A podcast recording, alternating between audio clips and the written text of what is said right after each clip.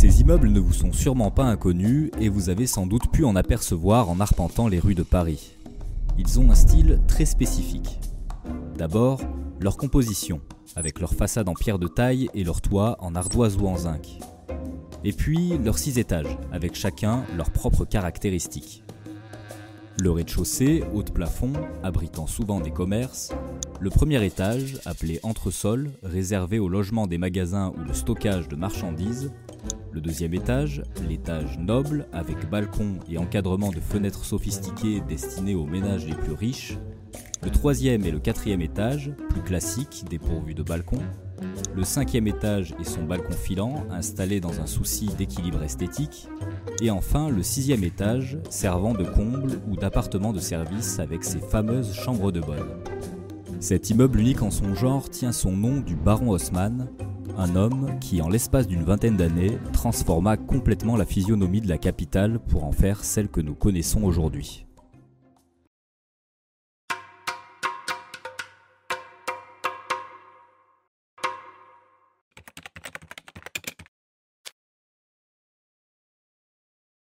En 1850, Paris, c'est ça. La capitale ne dispose alors que de 12 arrondissements numérotés de gauche à droite, et les limites de la ville sont définies par le mur des fermiers généraux, une enceinte construite juste avant la Révolution française. Paris a beau ne pas être aussi étendu qu'aujourd'hui, sa population à cette époque ne cesse d'augmenter et elle ne compte pas moins d'un million d'habitants, ce qui en fait la ville la plus peuplée d'Europe derrière Londres. Mais voilà, ces changements démographiques mettent en évidence de nombreux problèmes. Le premier, c'est que Paris est une vieille ville.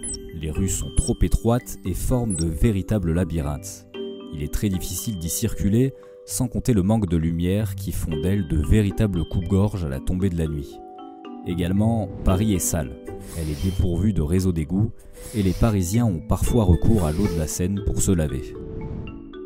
Cette saleté ambiante favorise évidemment le risque de maladie, notamment le choléra.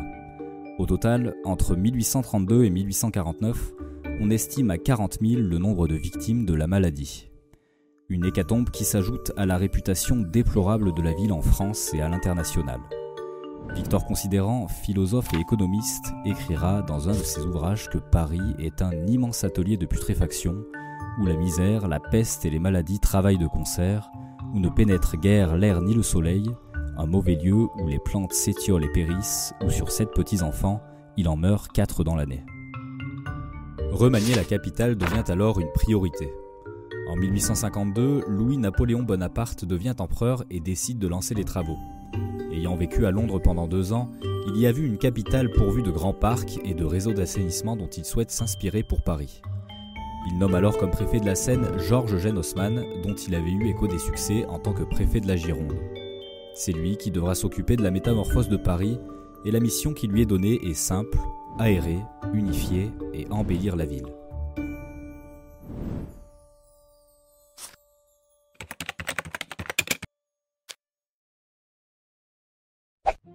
Le premier travail d'Haussmann consiste à aérer la ville. Pour ce faire, il annexe une douzaine de communes limitrophes à la capitale, augmentant ainsi sa superficie de 40% et sa population de 350 000 personnes. Il procède également à un nouveau découpage des arrondissements, les faisant passer de 12 à 20 en les ordonnant cette fois-ci en forme d'escargot. Pour lui, Paris doit se doter de grands boulevards harmonieux et structurés. Assisté par l'architecte Deschamps, il commence d'abord par tracer un axe du nord au sud, qui sera traversé par le boulevard de Strasbourg et de Sébastopol au nord, et le boulevard Saint-Michel au sud. Puis il trace un axe est-ouest comprenant la rue de Rivoli et la rue Saint-Antoine. Ces deux axes seront la colonne vertébrale de son projet, et d'autres voies bien connues seront percées autour, notamment le boulevard Saint-Germain ou encore le boulevard Magenta. Au total, en 20 ans, c'est plus de 70 voies et 9 ponts qui seront ouverts, sous lesquels sera érigé un réseau d'égouts et de canalisation d'eau de 585 km, source des travaux de l'ingénieur Eugène Belgrand. Pour organiser ces nouvelles grandes artères, des places carrefour sont créées ou réaménagées. La plus emblématique reste la place de l'Étoile avec son arc de triomphe à l'ouest de Paris, où 12 larges avenues se rejoignent en son centre, lui donnant cette fameuse forme d'étoile. Non loin de là, l'actuelle place du Maréchal Juin suit le même principe, tout comme la place de la République, dont seule la forme rectangulaire diffère du modèle. Au total, c'est plus d'une dizaine de places qui seront créées ou modifiées par la main d'Haussmann. Enfin, aérer la ville se fait aussi par la création d'espaces verts. Même s'il existe déjà de nombreux parcs à Paris, l'ingénieur Adolphe Alphand se chargera d'en créer deux autres, le parc des Buttes-Chaumont au nord-est et le parc Montsouris au sud. Il aménagera également deux grands bois, le bois de Vincennes à l'est de Paris et celui de Boulogne à l'ouest, mais ce n'est pas tout.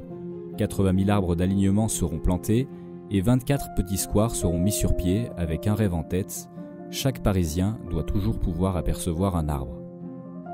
Il est ensuite question d'embellir la ville, et les plus gros changements ont lieu dans le centre historique de Paris, l'île de la Cité.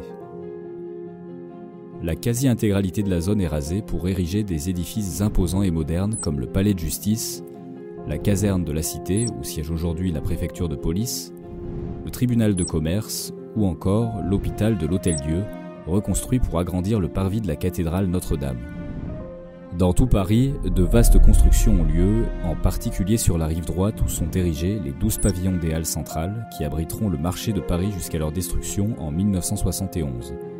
On y trouve aussi le cirque Napoléon, que l'on connaît aujourd'hui sous le nom du cirque d'hiver, ainsi que l'une des plus célèbres constructions du Second Empire, l'Opéra Garnier et des fils tant désirés par Napoléon III.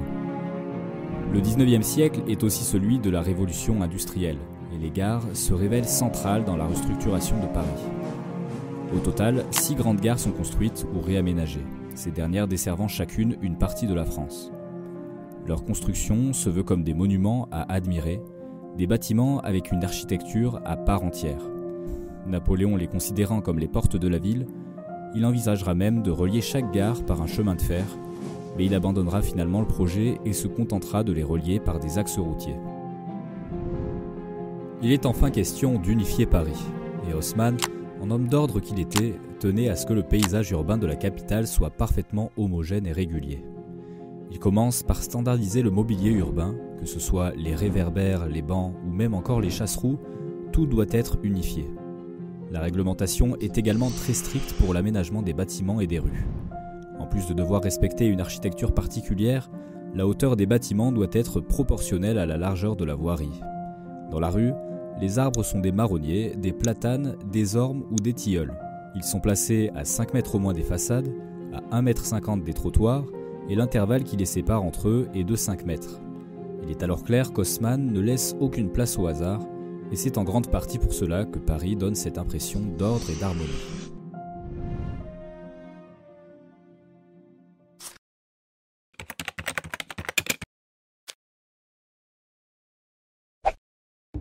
Transformation de la capitale, même si elle ne fait aujourd'hui plus aucun débat, pose de nombreux problèmes à l'époque. Il faut se rendre compte. Pour concrétiser ses projets, Haussmann fait raser 18 000 bâtiments sur 30 000 que contient la capitale et supprime 57 rues du paysage urbain parisien. Tout ça en l'espace de 20 ans. Le coût social est énorme. Les habitants des immeubles à détruire sont massivement expropriés et n'ont aucun recours.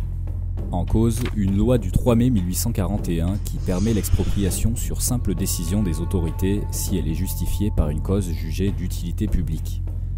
Les habitants dépossédés, très souvent ouvriers, sont alors contraints d'abandonner le centre de la ville pour s'installer vers les faubourgs du Temple, Saint-Antoine et Saint-Marceau, mais également du côté des communes nouvellement annexées à la capitale. Mais même après les travaux, les rénovations du centre-ville ont entraîné une hausse des loyers qui a contraint les populations pauvres qui avaient échappé à l'expropriation à s'installer ailleurs. Au final, Paris s'embourgeoise et perd sa mixité sociale. Aussi, on reproche à Haussmann d'utiliser les grands travaux à des fins politiques. Après les révolutions de 1830 et 1848, la percée de grands boulevards serait stratégique pour faciliter la répression en cas d'insurrection, en traçant des lignes droites entre les quartiers ouvriers et les casernes de pompiers pour une intervention rapide. La largeur des voies permettrait quant à elle d'empêcher la construction de barricades en cas d'émeute. Enfin, on fustige les dépenses d'Haussmann pour ses travaux, qui n'hésitent pas à endetter la ville à coups d'emprunts bancaires et d'opérations immobilières parfois fallacieuses et profitant aux proches du régime. À la fin des travaux, la dette est abyssale et s'élève à plus de 1,5 milliard de francs. Certaines personnalités dénonceront cette mauvaise gestion économique, comme Jules Ferry qui publiera Le Conte fantastique d'Haussmann, un pamphlet à charge qui connaîtra un grand succès. Toutes ces contestations auront raison de la carrière politique d'Haussmann et Napoléon III finira par le démettre de ses fonctions en 1870, un an avant la chute de l'Empire. Le Second Empire s'effondre, mais les travaux d'Haussmann, de ses architectes et de ses ingénieurs restent immortels. L'opinion publique garde aujourd'hui une vision positive de cet héritage urbain, de ses avancées pour l'hygiène et de ses développements modernistes. Et telle était la mission initiale, l'espace, la beauté et l'homogénéité restent les préceptes qui font de Paris une capitale qui rayonne aujourd'hui dans le monde entier. Portée par son architecture et ses nombreux monuments, celle-ci demeure une des villes les plus touristiques au monde. Haussmann a réussi son pari.